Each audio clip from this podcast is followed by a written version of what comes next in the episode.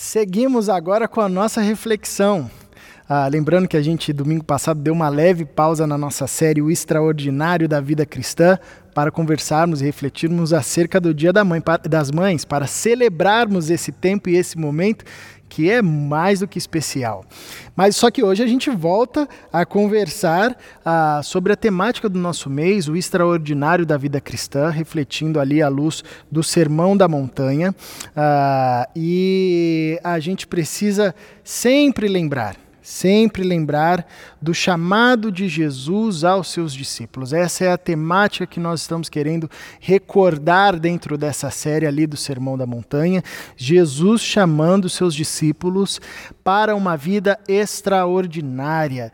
E isso é possível, isso é um presente de Deus para nós. E hoje eu quero conversar com vocês acerca ah, do Evangelho de Mateus, capítulo 5, do verso 27 ao 32. É a continuação, né? Ali, ah, depois da mensagem que o Israel trouxe para nós, é a continuação do texto onde Jesus ah, vai é, apresentar aos seus discípulos um grande desafio. Eu quero olhar para esse texto à luz desse tema, né? Um novo coração e pensar acerca da poderosa transformação do Evangelho. A poderosa transformação que Deus, por meio de Jesus Cristo e do seu Santo Espírito, deseja operar em nós e nos conduzir para essa vida extraordinária. Você sabe que nós temos a tendência a nos acomodarmos ao trivial ao fácil, ao comum, ao normal. Isso não é só uma crise do nosso tempo. Paulo, quando escreve aos Gálatas, ele exorta aqueles irmãos que queriam voltar a viver a partir da lógica da lei, a partir dos antigos rudimentos. E Paulo diz: vocês, vocês enlouqueceram? Por que, que vocês estão deixando agora o presente que Deus dá para vocês? Que é serem conduzidos, transformados e agora viverem a partir do Espírito Santo, que produz uma vida extraordinária e muito maior do que a lei, para voltar a viver nos antigos rudimentos. Não faz sentido. Vocês é como se vocês estivessem trocando uma Ferrari por um Fusquinha, um Calhambeque, né? Uh, não faz nenhum sentido. Uh, e esse, esse é o convite de Jesus para nós. Nós agora, a partir de Jesus Cristo de Nazaré, uh, com a sua morte, com a sua ressurreição, somos chamados e convidados a vivermos uma vida conduzidos pelo Espírito Santo de Deus que produz em nós essa vida extraordinária. Então nós não precisamos ah, nos acomodar ao normal, nós não precisamos nos acomodar ao trivial, nós não devemos, nós antes devemos sim responder positivamente ao convite de Jesus que nos atrai. Sabe de uma coisa? Tempos atrás eu estava conversando com uma pessoa que chegou para um atendimento e ela disse: Pastor, é, eu não sei o que está acontecendo comigo, mas eu tenho percebido urgentemente, como se fosse um grito dentro do meu coração, a necessidade de aprofundar o meu conhecimento nas Escrituras, a necessidade de amadurecer na fé, a necessidade de ter alguém que me auxilie nessa caminhada, de entrar numa caminhada de discipulado e de trabalhar áreas que eu nunca trabalhei ou nunca quis trabalhar. Eu não sei o que está acontecendo. Eu falei: Eu sei o que está acontecendo. Sabe o que está acontecendo? É, Deus está falando com você meu irmão. O Espírito Santo está tá te incomodando e está te chamando para uma vida extraordinária, para uma caminhada mais profunda. Porque sabe de uma coisa? Eu não te chamei aqui. Ninguém colocou uma faca no seu pescoço e falou: vai lá falar com o pastor, você tem que ir lá conversar. Não isso brotou no seu coração como uma ideia divina, como uma centelha divina. É, e isso é Deus. A nossa natureza nunca que buscaria isso. A nossa carne nunca que buscaria isso. Pelo contrário, busca o caminho oposto. Né?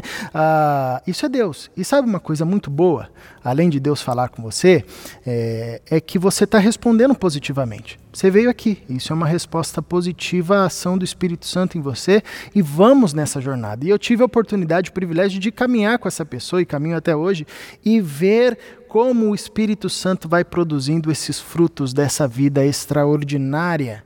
E esse é o convite de Jesus para nós, esse é o convite que Jesus faz aos seus discípulos no Sermão da Montanha e que ecoa séculos após séculos e chega até nós.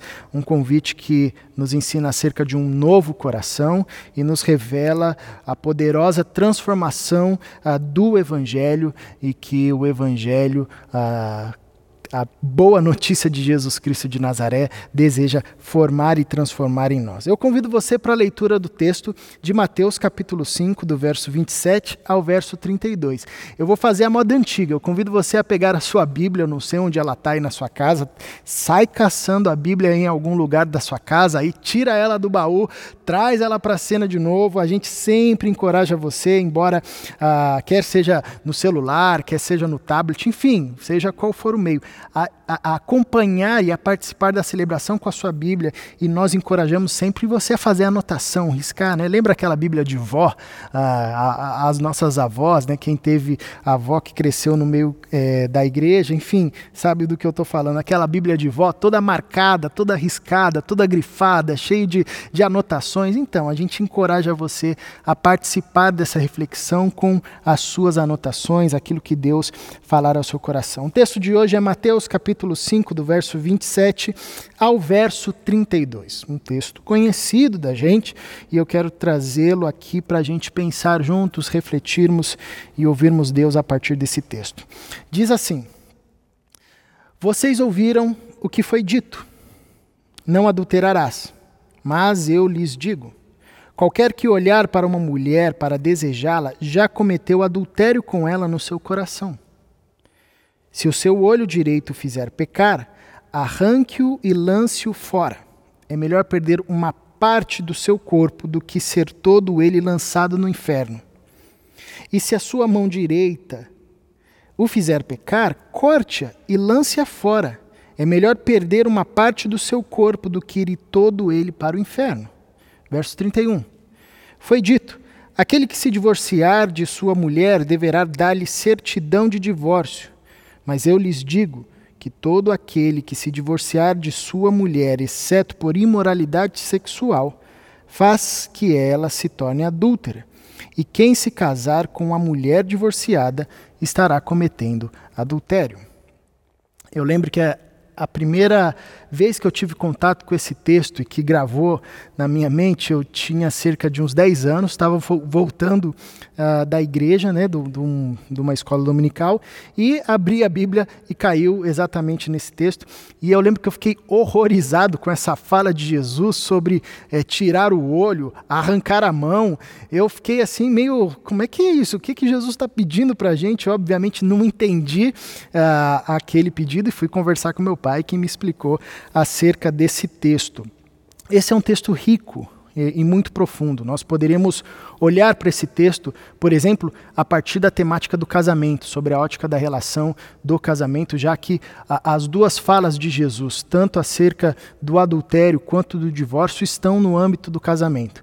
Porém, vamos lembrar que Jesus está conversando com seus discípulos e Jesus ah, está é, encorajando os seus discípulos é, a ler as Escrituras da forma correta. É isso que Jesus está fazendo aqui. Ah, quando Jesus chama os seus discípulos e diz: Vocês ouviram o que foi dito? E ele resgata o mandamento, o sétimo mandamento, não adulterarás. É interessante que essa expressão, como bem sinalizou Israel anteriormente, né, vocês ouviram o que foi dito, é Jesus trazendo Moisés para a conversa. É Jesus reunindo seus discípulos é, e dando aos seus discípulos uma belíssima oportunidade de aprofundar o seu olhar e o seu entendimento acerca das Escrituras, especificamente acerca da lei mosaica. É como se Jesus estivesse é, chamando Moisés ali e falar: Ó, oh, vamos agora conversar e entender um pouco melhor do que Moisés, acerca do que Moisés ensinou. É interessante que Jesus está ensinando aqui no Sermão da Montanha, sobretudo nesse, nessa segunda parte mais prática prática do Sermão da Montanha, do famoso vocês ouviram o que foi dito, eu, porém, vos digo. Enfim, uh, Jesus está ensinando seus discípulos a ler a Bíblia corretamente. Porque você sabe que ler a Bíblia não é só um exercício de abrir a Bíblia e ler. Né? Nós precisamos aprender a ler a Bíblia de forma correta.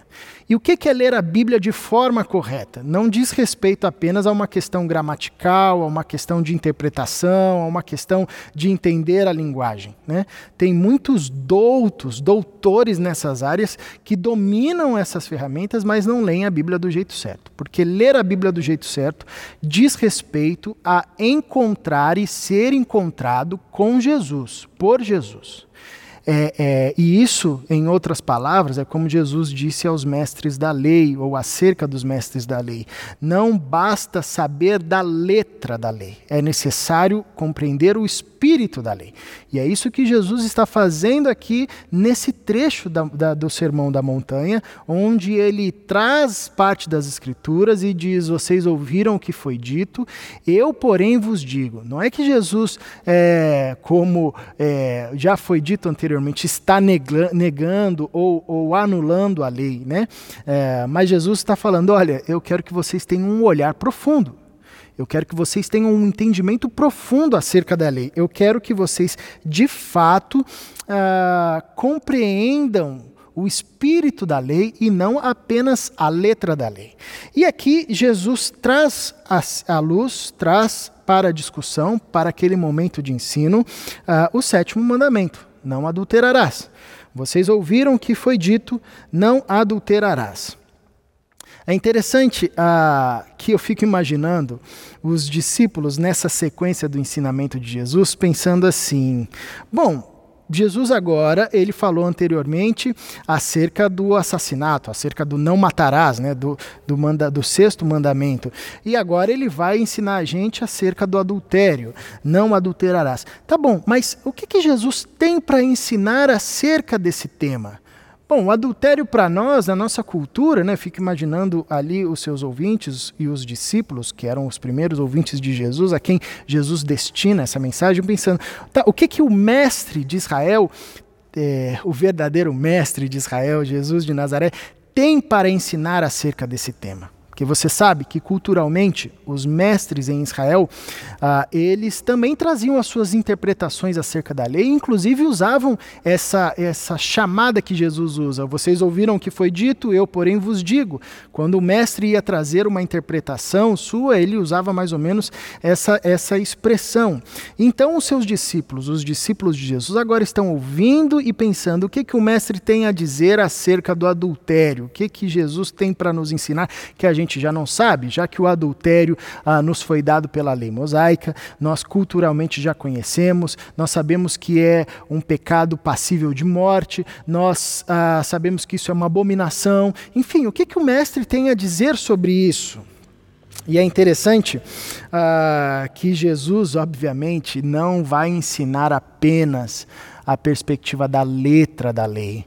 Jesus vai aprofundar o seu olhar acerca do espírito que estava ali por trás da letra, acerca do sentido profundo daquele mandamento que já estava lá desde tempos atrás, porém, ao longo da história do povo de Israel e, sobretudo, no contexto de Jesus, ah, os mestres da lei e também ah, aqueles que eram ensinados, eh, de alguma forma desvencilharam o espírito da letra da lei, transformaram a, a lei em uma perspectiva apenas externa, do lado de fora, performática, né, religiosa, e não é, e desconsiderando o seu sentido profundo, é, o seu entendimento profundo. Então Jesus diz: Vocês ouviram o que foi dito, não adulterarás. E ele continua: Mas eu lhes digo: qualquer que olhar para uma mulher para desejá-la, já cometeu adultério com ela no seu coração. Olha que interessante. Jesus vai falar sobre o adultério, o que que Jesus, o mestre de Nazaré, o filho de Deus, tem para agregar nesse tema que tantos outros mestres não tinham falado. Jesus traz à cena um outro mandamento que também estava na lei e que havia de alguma forma sido negligenciado, que era a questão da cobiça. Jesus diz: Mas eu lhes digo, qualquer que olhar para uma mulher para desejá-la, já cometeu adultério com ela no seu coração. É interessante que Jesus aqui está ensinando aos seus discípulos que o adultério não é apenas aquele ato consumado, onde ah, alguém tem relações com uma pessoa casada. Jesus também está ensinando aos seus discípulos aqui que o adultério acontece na dimensão do coração, que o adultério acontece aqui também do lado de fora, que é também adultério e pecado aquela cobiça que guardamos no nosso coração e que nos faz olhar para o nosso próximo, uh, o que nos faz olhar para, sobretudo, a mulher do próximo, o homem do próximo, enfim, uh, porque esse, esse, esse pecado não se restringe apenas a um gênero, né? enfim, uh, com um desejo de cobiça. Interessante que aqui, nesse trecho, na fala de Jesus, mas eu lhes digo: qualquer que olhar para uma mulher para desejá-la, já cometeu adultério? Jesus traz à luz a, a questão do desejo. E, e não o desejo, é, não condenando o desejo como o, essa expressão que nós temos, porque o, o, desejo é uma expressão do ser humano colocada por Deus e ele, em sua essência e em sua natureza, é neutro. Né? Ah, nós podemos desejar coisas boas, podemos desejar para a vida mas podemos também e invariavelmente, por conta da queda do pecado, desejamos para a morte, desejamos para o mal, e é esse desejo que Jesus está trazendo à luz, essa cobiça, né, que no caso o desejo para o mal nada mais é do que a cobiça. É isso que Jesus está trazendo para a luz aos seus discípulos, ensinando que existe uma dimensão que a lei já apontava, tanto não adulterarás quanto o décimo mandamento não cobiçarás que faz com que a gente olhe para o nosso coração. O que Jesus está fazendo aqui é ampliando o olhar dos seus discípulos, ensinando os seus discípulos a lerem a Bíblia do jeito correto. E qual é esse jeito correto? Ampliando o seu entendimento acerca do mandamento de Deus, que não dizia apenas as questões externas, mas que dizia também acerca do coração, acerca da intenção, acerca da cobiça. É interessante que Jesus ensina aqui aos seus discípulos que uma intenção equivocada, que um desejo equivocado, um desejo para o mal, que faz com que ah, eu me ache no direito de tomar a mulher do outro, ou que torna a, o meu próximo como um objeto para satisfazer os meus desejos e as minhas fantasias. Jesus está nos ensinando que isso é tão adultério quanto o adultério, na perspectiva divina que isso é também pecado, que isso é também abominável e deve ser rejeitado pelos discípulos de Jesus. A cobiça é algo que não deve fazer parte da vida dos discípulos de Jesus. Opa, aqui Jesus levanta o sarrafo. É? Sabe lá quando o cara vai nas Olimpíadas pular ali o bastão ah, e, e prova após prova aquilo vai subindo? Aqui Jesus faz isso. Porque na perspectiva normal, comum, religiosa, bastava não adulterar. E é muito possível que todos nós, ou muitos de nós, passemos uma vida sem adulterar. Que bom, graças a Deus. Só que Jesus diz: isso é o normal. Mas isso não é o extraordinário. A vida extraordinária que eu venho lhes dar e chamar vocês para que vivam nessa vida, não diz respeito apenas às questões externas, porque é possível que a gente não adultere no, no ato consumado, mas tenha uma mente lasciva, tomada pela cobiça. Tenha uma mente que é uma verdadeira fábrica de fantasias que só não executa o pecado ou por um medo religioso, ou por um medo moral, ou por falta de oportunidade. Mas na mente, no coração, aquilo já aconteceu milhares de vezes. É disso que Jesus está falando. Jesus não está apenas falando do, do adultério em si. Jesus está trazendo à luz o interior do coração do homem. Jesus está tomando como exemplo a temática do adultério, mas isso pode ser apresentado em tantas outras temáticas, porque o que Jesus está querendo ensinar aos seus discípulos e a nós, e esse é o ponto de Jesus, e que vai ficando mais claro ao longo da caminhada do Evangelho,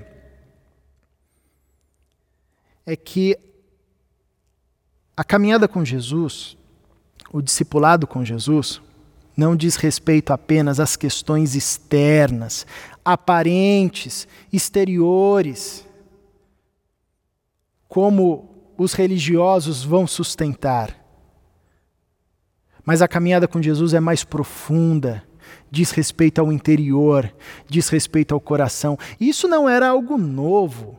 No Antigo Testamento, isso já era proferido milhares de vezes nos Salmos, em Moisés, nos profetas, o próprio Isaías vai dizer ao povo: parem de cantar a Deus, parem de jejuar, parem de prestar os seus cultos, porque vocês levantam as mãos para Deus, louvam com seus lábios, mas o seu coração, o coração de vocês, está longe de Deus. Davi, nos Salmos, aleitou: Senhor não se agrada de bois e sangue de touro. Se fosse assim, eu daria milhares. O que o Senhor deseja é um coração quebrantado. Moisés já alertou acerca da cobiça. Não cobice. Olhe para o seu coração. Guarde o seu coração. No contexto religioso de Jesus, os homens normais, muitos fariseus, mestres da lei, estavam atentos apenas às questões aparentes. Eles não adulteravam e se gloriavam por isso. Mas no coração tramavam milhares de fantasias.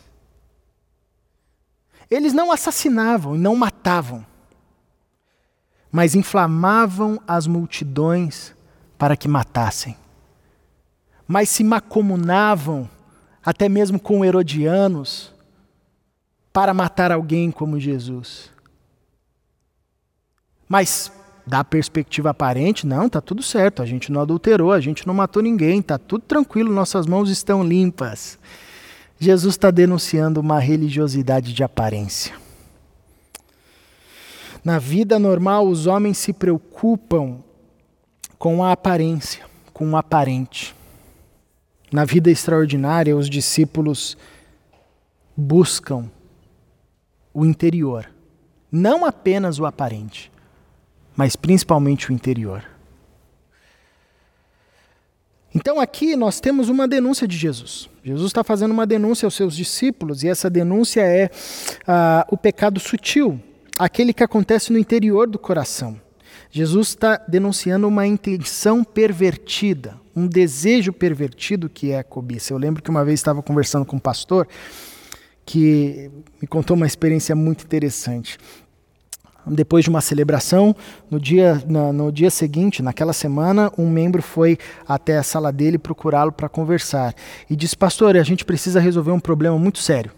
Pastor ficou assustado, falou: Qual que é o problema? Ele falou assim: Você viu o que aconteceu no domingo, uh, na, no culto de domingo? O pastor falou assim: Mano, não vi o que, aconteceu. Foi tudo normal, até onde eu sei. Aí aquele cara disse: Não, enquanto o senhor estava pregando, uh, chegou uma mulher atrasada no culto. Ah, é? Uma mulher? O senhor não viu? É, não, não, o pastor falou, não vi, não vi. Que mulher que mulher que chegou? E eu, o, o irmão começou a descrever. Não, chegou uma mulher com um vestido vermelho, pastor. O senhor não viu? Ela chegou um pouco atrasada com um vestido vermelho e um vestido curto. Um vestido que estava em cima da, da, da, do joelho, quatro dedos acima do joelho. E ela passou pelo corredor do meio, pastor. Pastor, nossa, eu nem lembro disso. É, pastor, ela, ela passou pelo corredor do, do, meio. Aquele vestido, além de curto, era justo, era apertado. Dava para ver todo o seu corpo, dava para ver a silhueta do seu corpo, pastor. Você, não acredito que você não viu. Era uma, uma mulher alta, loira, ela passou bonita, enfim. Ah, o senhor não percebeu? É, é, a gente tem que resolver esse problema. E o pastor virou para aquele homem e disse: Qual o problema? Porque essa sua descrição fala mais de você do que a respeito da mulher. Fala mais daquilo que foi cultivado no seu coração e daquilo que cresceu no seu coração do que aquela mulher, porque muito provavelmente mais ninguém percebeu. Eu estava lá na frente e não percebi. Talvez essa seja só uma percepção sua. Há uma intenção do coração que precisa ser colocada diante de Deus. E essa é a denúncia que Jesus está fazendo aqui. Jesus está denunciando aos seus discípulos a intenção do coração corrupto, cobiçoso. Jesus está ensinando aos seus discípulos que Deus não se interessa apenas pelo externo, mas Deus olha principalmente o coração. E é o nosso coração as fontes das intenções e dos desejos. E é interessante porque a lei, ela cuidava das coisas aparentes, mas ela não tinha condição e poder para transformar o coração tirar o coração de pedra e dar o coração de carne. Se fosse assim, qualquer país que se ah, dedicasse a construir os maiores manuais de leis, moral e ética estariam livres do mal. Mas essas coisas não dão conta do coração, não dão conta daquilo que é interno, da nossa fonte dos desejos.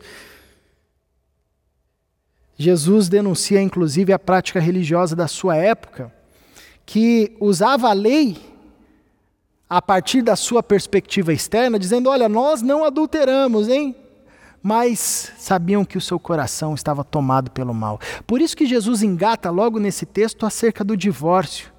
Porque o divórcio, na perspectiva de Moisés, da lei mosaica, era legalmente legal, né? Era legal, era possível, né? Ah, se alguém fosse divorciar, eh, ele dava a carta de divórcio. Então na perspectiva da lei, ele poderia dizer: não, eu estou respaldado, eu estou obedecendo a Deus, ó, divorciei e está aqui. Mas não era esse o propósito. O próprio Jesus vai dizer, aprofundando sobre esse tema, que Moisés concede essa lei por causa da dureza do coração humano. Sempre tem a ver com o coração, não tem a ver com a questão externa apenas, é mais profundo. E é isso que Jesus está denunciando aqui. Jesus faz uma denúncia e não fica por isso mesmo. Jesus traz uma resposta e uma ação, como foi anteriormente, ah, quando Moisés, eh, eh, Israel, né? Porque aqui o Israel também, já estou falando de Moisés, aí já confunde tudo, né? É, quando Israel expôs para a gente no tema anterior a esse, né? Jesus também traz um ensino prático, uma forma prática. E a forma prática que Jesus de, é, traz aos seus discípulos, né? Porque talvez diante aquilo eles disseram, tá bom, e aí, o que, que a gente faz? Jesus traz essas palavras que me assustaram logo aos 10 anos, né? Se o seu olho direito fizer pecar, arranque-o e lance-o fora. É melhor perder uma parte do seu corpo do que ser todo ele lançado no inferno. E se a sua mão direita fizer pecar, corte-a e lance-a fora. É melhor perder uma parte do seu corpo do que ir todo ele para o inferno. Uau! Que Jesus é esse aqui que a gente está falando, porque essas palavras são palavras duras. O que, que Jesus está propondo aqui para os seus discípulos? Se se mutilarem, se cegarem mutuamente, cortarem suas mãos, pés, enfim, os seus membros? Não, obviamente que não. Que Jesus está sinalizando aos seus discípulos. Primeiro, é que na vida extraordinária os seus discípulos seriam chamados para uma luta e uma guerra entre os desejos do coração e os membros do corpo. E que seria necessário trilhar um caminho da mortificação do olhar, do pegar, do andar. Submeter o nosso corpo agora ao chamado divino e à lei divina, ao projeto de Deus. E esse é um caminho árduo. Isso é uma luta ferrenha. Dominar sobre os nossos olhos, dominar sobre as nossas mãos, dominar sobre os nossos pés. Não deixar que a nossa vida seja pautada pelo nosso desejo biológico, pelo nosso desejo emocional, pela nossa vida natural, muito menos pela nossa vida carnal. Num primeiro instante, Jesus revela que essa é uma luta intensa. E que o discípulo de Jesus vai ter que, como que, amputar os seus membros. Não literalmente, mas de forma metafórica. Isso vai lhe custar não olhar para determinadas coisas, não pegar determinadas coisas, não estar e não ir a determinados locais, a dominar sobre o seu impulso mais natural.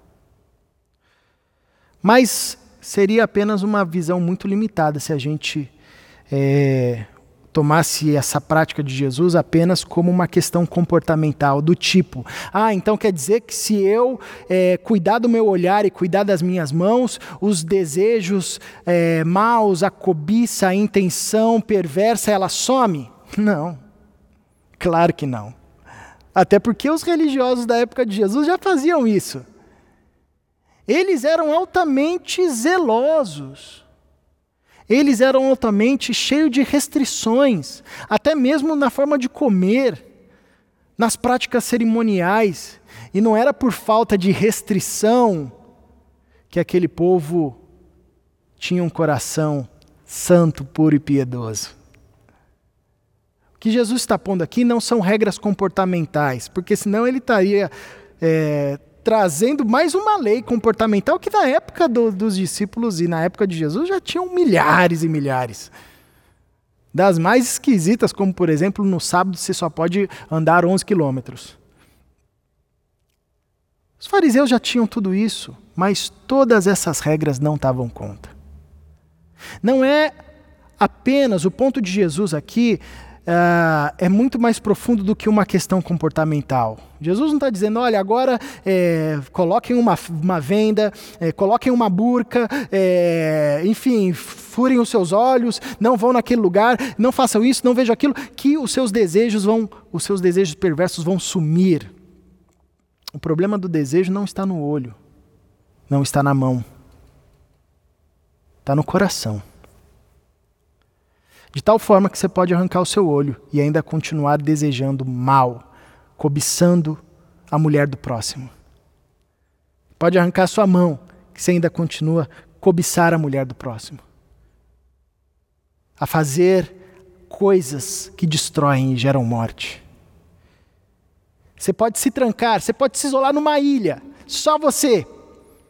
E mesmo assim você ainda vai fantasiar o mal e a perversidade no seu coração porque não diz respeito às coisas externas. José Saramago tem uma obra incrível que virou filme, inclusive, chamado Ensaio sobre a Cegueira. Em resumo, uma espécie de vírus atinge algumas pessoas e elas ficam cegas da noite para o dia, e essas pessoas são quarentenadas em um local. Cegas, não veem. E o que se percebe nesse local é um antro de perversidade, violência. O pior, ódio da humanidade aparece ali, traição. Mesmo naquele estado de doença, sem visão, os homens ainda conseguiam maquinar o mal. Os homens ainda produziam mal, porque não era uma questão ah, de, de órgãos externos, não era uma questão de ver ou não ver, era uma questão do coração. O que Jesus está ensinando aos seus discípulos aqui como ação prática diz respeito a cortar o mal pela raiz. Há uma radicalidade no chamado de Jesus aqui, que é cortar o mal pela raiz, que obviamente passa por dominar e condicionar os nossos olhares, mas não se limita apenas a isso, porque a raiz da cobiça não é o olho, a raiz da cobiça é o coração. A raiz do desejar a mulher do próximo não é o olho, é o coração. Então Jesus está fazendo uma segunda ah, proposta, está trazendo uma resposta aqui, na verdade, aos seus discípulos. E a resposta seus, aos seus discípulos, a sua própria denúncia, é que o mal precisava ser erradicado na raiz. Era necessário cortar e é necessário cortar o mal pela raiz. E isso não dizia apenas respeito aos órgãos externos, isso diz respeito ao coração. Cortar o mal pela raiz é ir na origem, é onde nasce a intenção, onde nasce o desejo, onde aquilo é maquinado, onde aquilo floresce e, por conta de florescer e crescer, toma conta dos nossos olhos e direciona os nossos olhos, direciona os nossos passos, direciona a nossa mão. É disso que Jesus está ensinando aos seus discípulos como ação prática. Vocês precisam cortar o mal pela raiz, e aqui reside o problema. Porque nós damos conta dos olhos, nós damos conta das mãos, nós conseguimos dar conta dos pés, nós criamos leis, moral, ética, nós nos vigiamos, criamos um monte de cerca que podem nos ajudar com os olhos, com as mãos, com os pés, com os nossos órgãos, mas nós não conseguimos acessar o nosso coração. Nós não conseguimos ir para a raiz do nosso coração, onde nasce o desejo, onde nasce o pensamento, onde nasce a intenção corrompida. Aliás, quando a gente se dá conta, ele já nasceu, já cresceu, já cresceu, já floresceu. Nós não acessamos o nosso próprio coração ou a nossa fonte de desejos. Quer isso fique na mente, ou como nós chamamos de coração, alma, enfim, nós não temos esse acesso nem a lei conseguia chegar aí. É por isso que era muito fácil aos fariseus se tornarem sepulcros caiados, como Jesus diz, por fora belos, por dentro carregando podridão, morte, mau cheiro. E quando nós nos damos conta de que o chamado de Jesus e essa vida extraordinária começa no, novo, no, novo, no, no coração, na raiz dos desejos, nas raízes das intenções, onde direciona os nossos olhos, os nossos pés e as nossas mãos, e quando nós percebemos que nós não conseguimos acessar ali, nós caímos num santo desespero. Num santo desespero de dizer: ai de mim! Ai de mim! Que sou pecador, homem de impuros lábios, meus olhos viram o rei, meu coração é impuro eu estou no meio de um povo impuro, meus lábios são impuros. Ai de mim! Nós somos tomados por um santo desespero e dizemos: Miserável homem que sou, quem me livrará do corpo dessa morte? O bem que eu quero fazer não faço, o mal que eu não quero fazer está sempre diante de mim. Santo desespero porque nós percebemos que Jesus não nos chama para uma vida normal. Um religioso, ao ouvir essa fala de Jesus, diria: Ah, entendi, então agora é só eu cuidar do meu olho, é só eu cuidar ah, das minhas mãos, é só eu cuidar dos meus pés. tem um caminho mais fácil, vamos fazer o seguinte: vamos colocar burca em todas as mulheres e assim a gente não peca, a gente não cobiça. Mas não resolve, né? Ou como algumas seitas da época de Jesus, que se mutilavam, tornavam-se eunucos, cortavam seus órgãos genitais. Mas não adiantava. Não diz respeito com questões externas. Um discípulo de Jesus, quando ouve essa fala de Jesus, entra em um desespero porque diz: Senhor, controlar o meu olho eu até consigo as minhas mãos eu até consigo. Agora o meu coração, eu não dou conta. O meu desejo, ele vem, cresce, nasce como uma torrente. Quando eu menos percebo, ele já cresceu, já enraizou. Ali eu não acesso. Então me ajuda, Senhor. Isso que é evangelho, meus irmãos. Quando nós estamos diante do evangelho, e nós ouvimos o Evangelho de Jesus, a nossa reação não é a reação religiosa do tipo, ah, já sei, então já sei o que fazer, né? Pode deixar, Jesus, tá comigo, tá? Eu vou lá e vou fazer. A nossa primeira reação é: Senhor, quem pode fazer isso? Senhor, quem dá conta dos seus próprios desejos? Sonda-me, ó Deus, Conhece o meu coração, prova-me os pensamentos, vê se há em mim algum caminho mau e guia-me pelo caminho eterno. O Evangelho nos traz um santo desespero. Ai de mim!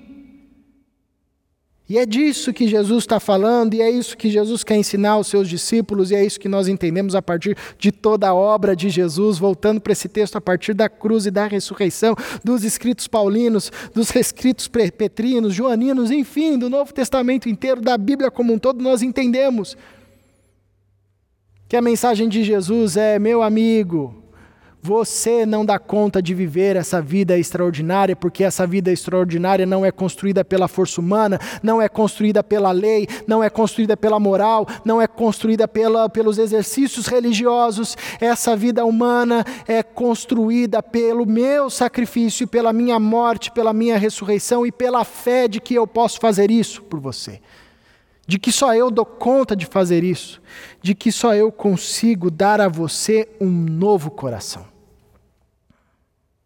A vida extraordinária a qual Jesus nos chama inicia-se num novo coração.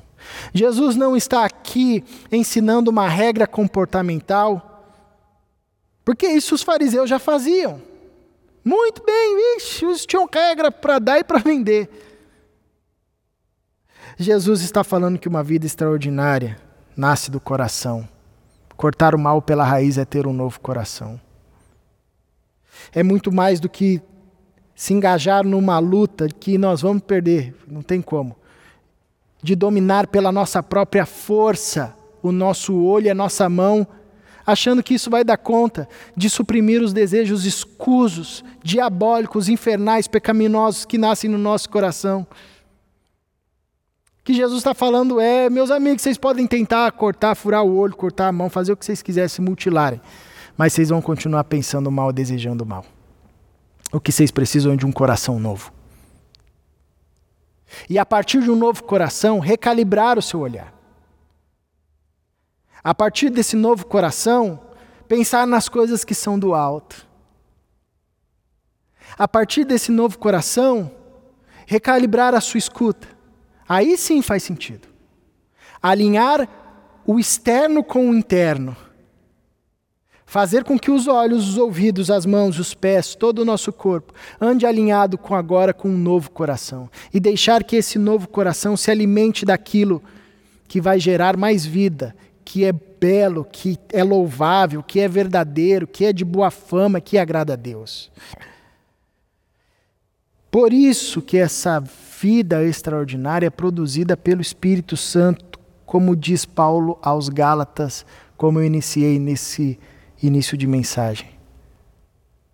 Não abandonem a Ferrari para ir para o Calhambeck. O Espírito Santo vai formar em vocês essa nova vida. Mas o fruto do Espírito é amor, alegria, paz, paciência, amabilidade, bondade, fidelidade, mansidão e domínio próprio. Contra essas coisas não há lei.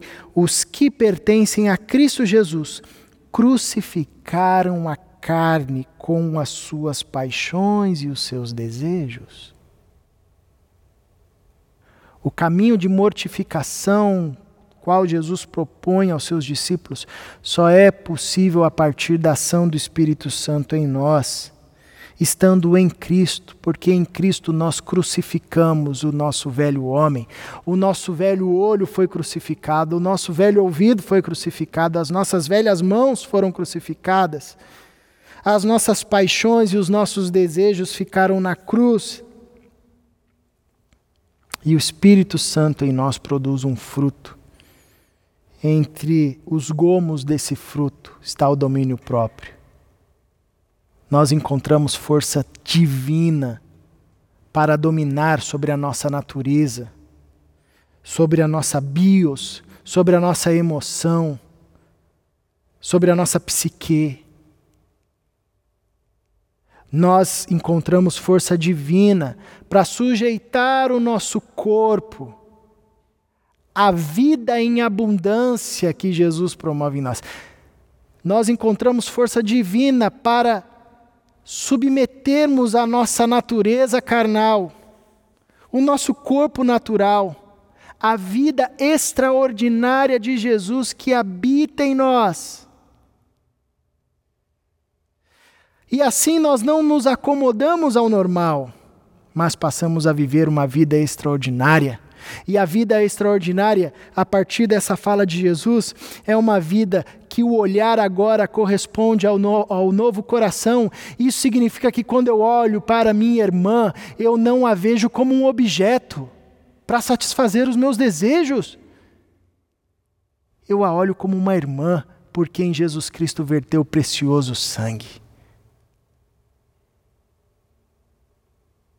Eu não cobiço mais aquilo que eu não tenho, pois já estou satisfeito com aquilo que Deus me deu.